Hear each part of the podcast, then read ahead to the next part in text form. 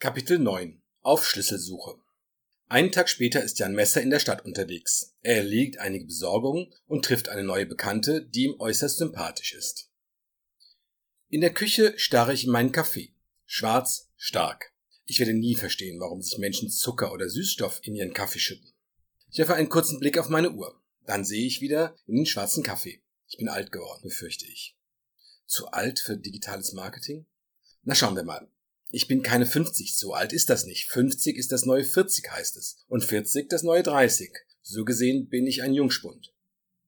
War gestern ein netter Abend. Nach der dritten Flasche Cola hat sich Herr Roddenbrot verabschiedet.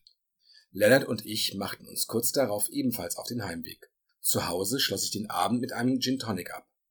Heute Morgen fühle ich mich nicht bei Kräften. Daher habe ich entschieden, heute von daheim zu arbeiten. Ich höre mir ein wenig mehr von Moby Dick an, wie Ismael durch Nantucket läuft und sich fragt, wo er anheuern soll. Ismael ist zwar schon vorher auf hoher See gefahren, aber nie auf einem Walfangschiff. Im Hafen liegen Boote jeder Größe. Die meisten haben es der Jagd auf Wale verschrieben. Wie soll ich von Moby Dick etwas über Marketing lernen? Was stellt sich der Kapitän da vor?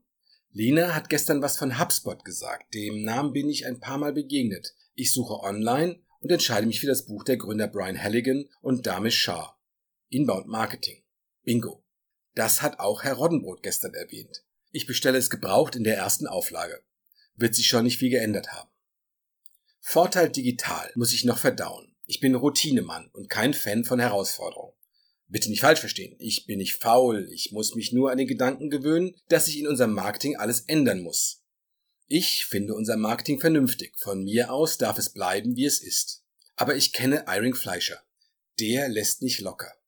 Dafür hat er ein zu großes Fass aufgemacht. An Vorteil Digital führt kein Weg vorbei. Ich rufe Anton Behring an. Ich hab's meinem Cousin versprochen. Schließlich will ich was von ihm. Der Mann hat Ahnung von etwas, wovon ich nichts weiß. Digitales Marketing vom Kunden her denken und dieses Inbound-Marketing, worunter ich mir wenig vorstellen kann.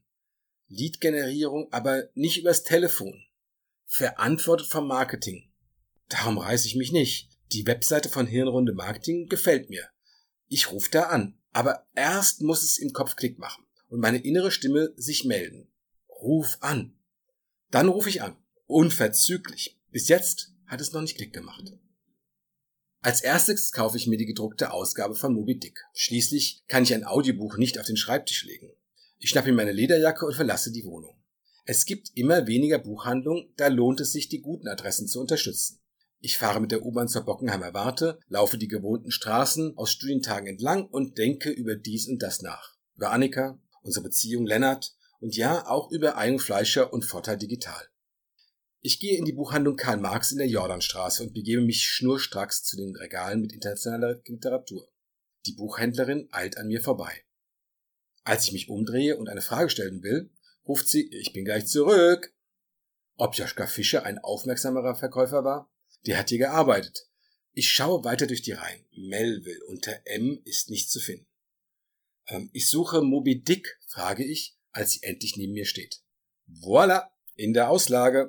Kaufen momentan eine Menge Leute, erklärt sie mir. Ungekürzt mehr als 900 Seiten für Kenner. Auf der Leipziger Straße gehe ich in der Filiale der Deutschen Bank und direkt zum Geldautomaten. Beim zweiten Mal stecke ich die EC-Karte mit der richtigen Seite in den Schlitz. Ich benötige meistens zwei Versuche und bei einem USB-Stick drei. Ich bin ein Trial-and-Error-Mann. Während ich meine PIN-Nummer eingebe, sehe ich aus den Augenwinkeln, wie eine Frau zu mir rübersieht.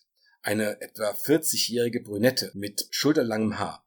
Sie macht eine entschuldigende Geste, tritt einen Schritt zurück und fragt, Sorry, liegt da mein Autoschlüssel? Nein, äh, hier liegt nichts. Schlüssel wäre mir aufgefallen. Waren Sie an diesem Geldautomaten? frage ich. Ja, an dem Automaten da. Ich hatte gehofft, er würde noch dort liegen. Ich lasse meinen Blick gründlich umherwandeln. Nein, hier liegt kein Autoschlüssel. Tut mir leid. Tja, das ist echt Pech. Verdammt. Ein Schlüssel kostet zwischen 250 und 300 Euro. Was?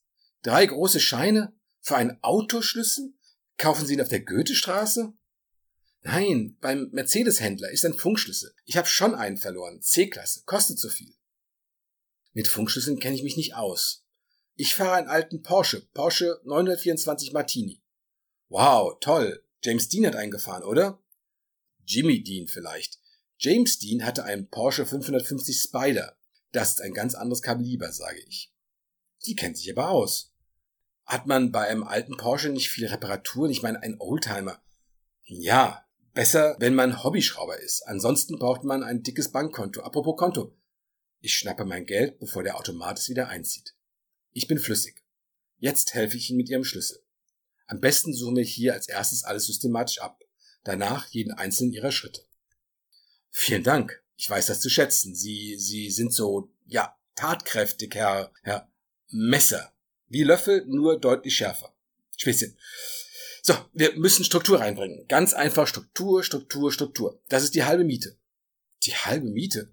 Sie können einen wirklich aufbauen. Ich mag Männer mit Humor und Tatkraft. Ich heiße übrigens Grotegut. Anja Grotegut. Grotegut. Anja Grotegut. Schöner Name. Da ist Musik drin, wenn Sie mir die Metapher erlauben. Anja Grotegut. Das klingt wie Poesie. Wie Sie das sagen? Poesie? Finden Sie? Aber ja, betone ich bedeutungsschwanger. Vergessen Sie nicht Ihr Buch. Was lesen Sie? Moby Dick, gerade erst gekauft, hab noch keine Seite gelesen. Ein Klassiker. Sollte ich mir auch mal wieder zu Gemüte führen. Da die Suche erfolglos bleibt, biete ich Frau Grote gut an, sie nach Hause zu fahren. Sie ist zwar sichtlich erfreut über das Angebot, meint aber, sie könne es nicht annehmen. Ich lasse nicht locker, bis sie einwilligt. Wenig später halte ich ein Taxi an, das uns zu meiner Wohnung bringt. Zu Hause angekommen, spurte ich zur Garage und fahre mit dem Porsche 924 auf den Vorplatz. Ich öffne die Beifahrertür und lasse die Frau einsteigen. Das ist also ein Spider Martini. Nein, nicht? Einen Spider Martini gibt es nicht. Das ist ein Porsche 924 Martini Design. Ach, ungeschickt von mir. Mit Porsche-Modellen kenne ich mich nicht aus. Aber ein Spider gibt es. Äh, richtig. Es gibt einen Porsche Spider 550, auch James Dean Porsche genannt, und einen Porsche 918 Spider. Beide nicht meine Preisklasse. Beeindruckend, wie Sie sich mit Autos auskennen, Herr Misser. Jan, wollen wir uns nicht duzen? Das ist kürzer und schöner. Prima. Ich bin Anja. Freut mich. Ich find's super, dass du meinen Martini zu schätzen weißt. Meine Frau, also Ex-Frau quasi, wir wohnen schon länger nicht mehr zusammen, die findet nur Angeberfahren Porsche. Nein, das sehe ich nicht so. Finde ich auch nicht. Nicht wie, wie meine Ex-Frau. Jetzt kommt der Hammer. Inzwischen ist sie mit einem Porsche Carrera-Fahrer liiert. Unfassbar, oder? Das ist aber inkonsequent. Aber sowas von. Die personifizierte Inkonsequenz. Naja, ist letztlich auch egal. Wo wohnst du? Ähm, Im Westend. Gegenüber vom Sigmund Freud Institut. Das ist fast den gesamten Weg zurück, aber dein Angebot war einfach zu verlockend. Passt schon. Der gute alte Sigi Freud, Cousin von C.G. Jung. Du kennst dich aus mit Freud? Auskennen ist ein starkes Wort. Ein wenig würde ich behaupten. Die große Frage, schreibt Sigmund Freud, die ich trotz meines 30-jährigen Studiums der weiblichen Seele nicht zu beantworten vermag, lautet, was will eine Frau? Oh, das hat er gesagt, Jan? Du bist nicht nur witzig, du bist auch gebildet. Eine schöne Kombination. Intellektuelle Männer faszinieren mich vor allem, wenn sie Moby Dick lesen. Ach ja? Anja erwidert nichts. Sie fischt ihr Handy aus der Handtasche und checkt ihre E-Mails. Ich konzentriere mich derweil auf die Straße. Eine Weile schweigen wir. Hätte ich eine moderne Anlage im Auto, könnten wir jetzt Moby Dick hören. Obwohl, sie soll ja denken, dass ich den Wälzer Seite für Seite selbst lese und mir nicht vorlesen lasse. Meine Beifahrerin steckt das Mobiltelefon zurück in ihre Tasche und streicht sich mit der rechten Hand durch ihr kastanienbraunes Haar. Ähm, was hast du studiert, Jan? Äh, ja, was habe ich studiert? Archäologie, Ethnologie, Soziologie und Literaturwissenschaft. Studium Generale, wenn du so willst. Wow, ich bin echt von den Socken. Dann bist du ein Alleskönner? Im Prinzip ja. Ich will ehrlich sein. Ich habe mein Studium nie abgeschlossen. Hab stattdessen mit dem Arbeiten begonnen. Und du? Ich bin Immobilienmaklerin, weißt du? Daher die C-Klasse. Fährt mein Cousin Lennart auch. Firmenwagen. Ah ja?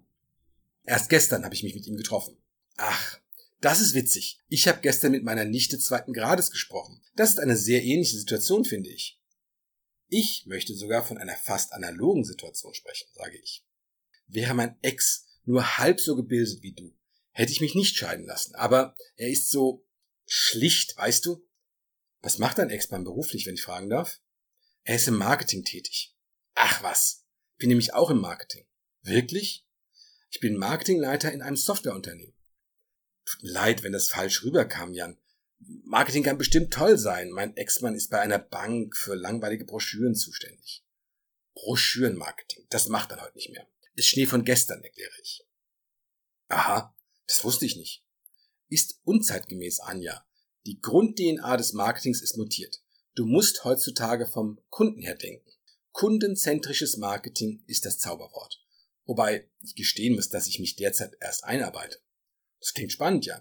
Ja, ja, wir planen in unserer Firma derzeit ein großes Digitalisierungsprojekt. Oh, ich glaube, wir sind da.